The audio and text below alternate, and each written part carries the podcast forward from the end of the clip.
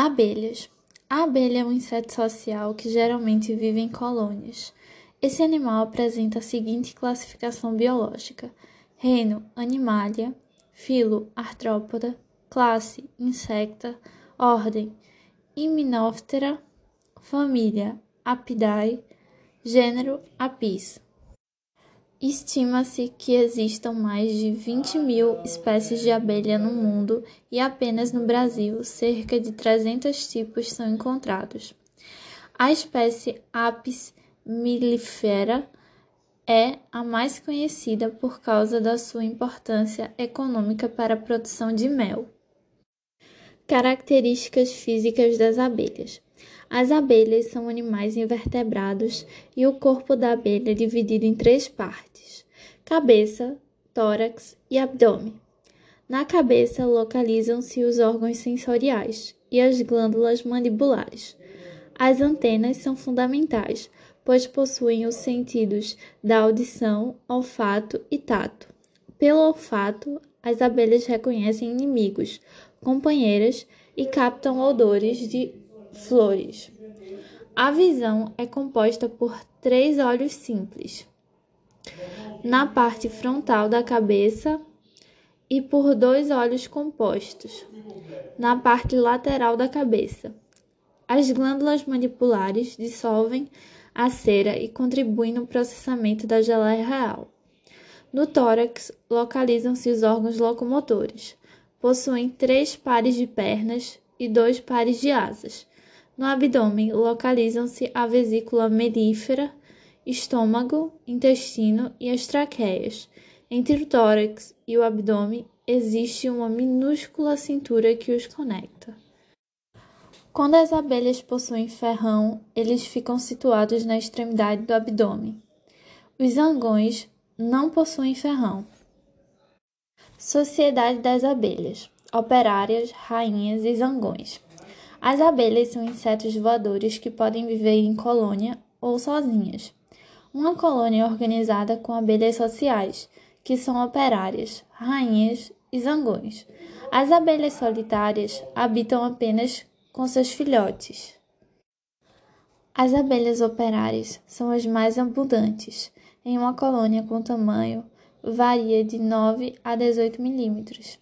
Elas são diferenciadas pela presença de corbícula, uma estrutura em forma de cesto onde carrega o pólen, resina ou barro.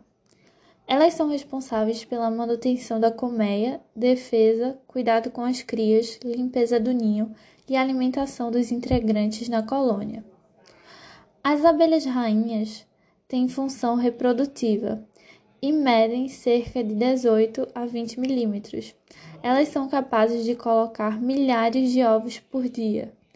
Já os zangões são os machos reprodutores, gerados por partenogênese, a partir de ovos não fecundados. Os zangões são os machos reprodutores, gerados por partenogênese a partir de ovos não fecundados. Reprodução das abelhas. Partenogênese é o processo reprodutivo realizado pelas abelhas para gerar descendentes. Nesse caso particular de reprodução, os óvulos produzidos por abelhas fêmeas podem ou não ser fecundados por machos. Essa fecundação é que determina o sexo das abelhas geradas na maior parte das espécies. Quando não fecundado, o embrião se desenvolve no óvulo e apresenta material genético apenas da mãe, originando machos haploides, que são os zangões. Com a fecundação do ovo é que surgem as abelhas operárias e rainhas. Polinização. Na natureza, as abelhas são agentes polinizadores da polinização um processo reprodutivo que garante a produção de frutos e sementes nas plantas. A polinização cruzada consiste no transporte de pólen da parte masculina antera da flor para a parte feminina, estigma, por abelhas e recebe o nome de entomofilia. Existem vários outros agentes polinizadores, como os pássaros e morcegos, porém estima-se que 40% dos polinizadores no mundo sejam abelhas. Essa situação demonstra o risco da extinção das abelhas, sendo uma espécie amea sendo uma ameaça à biodiversidade e ao homem.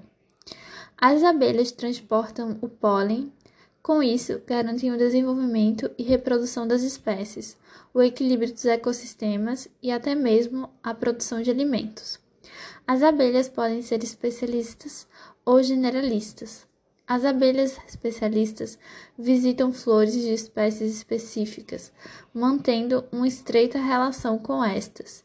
Enquanto isso, as abelhas generalistas visitam flores de muitas espécies e utilizam diversas fontes de alimento. Abelhas brasileiras. As abelhas nativas do Brasil são chamadas de indígenas sem ferrão, pois possuem um ferrão atrofiado, assim não possuem a capacidade de ferroar. Elas fazem parte do grupo dos meliponídeos, meleoponídeos. Essas abelhas habitam as regiões tropicais. São exemplos de abelhas brasileiras uruçu, jataí, mandaçaia, tupi, abelha cachorro, asa branca, sanhairol, abelha mosquito, entre outras. Os pesquisadores estimam que a polinização de 40 e 90% das árvores nativas brasileiras deve-se às abelhas nativas sem ferrão. Porém, no Brasil também é possível encontrar abelhas exóticas, ou seja, originárias de outras regiões. Por exemplo, um exemplo de abelha exótica é a Apis mellifera, de origem europeia, e domesticada para a produção de mel. Também podemos encontrar as abelhas africanizadas, que resultam de cruzamento entre abelhas africanas e europeias. Curiosidades sobre abelhas. Até o ano de 1840, existiam abelhas nativas no Brasil. Com a colonização europeia, abelhas exóticas foram introduzidas. O ferrão das abelhas pode provocar alergias, e, alguns casos, pode ser até fatal.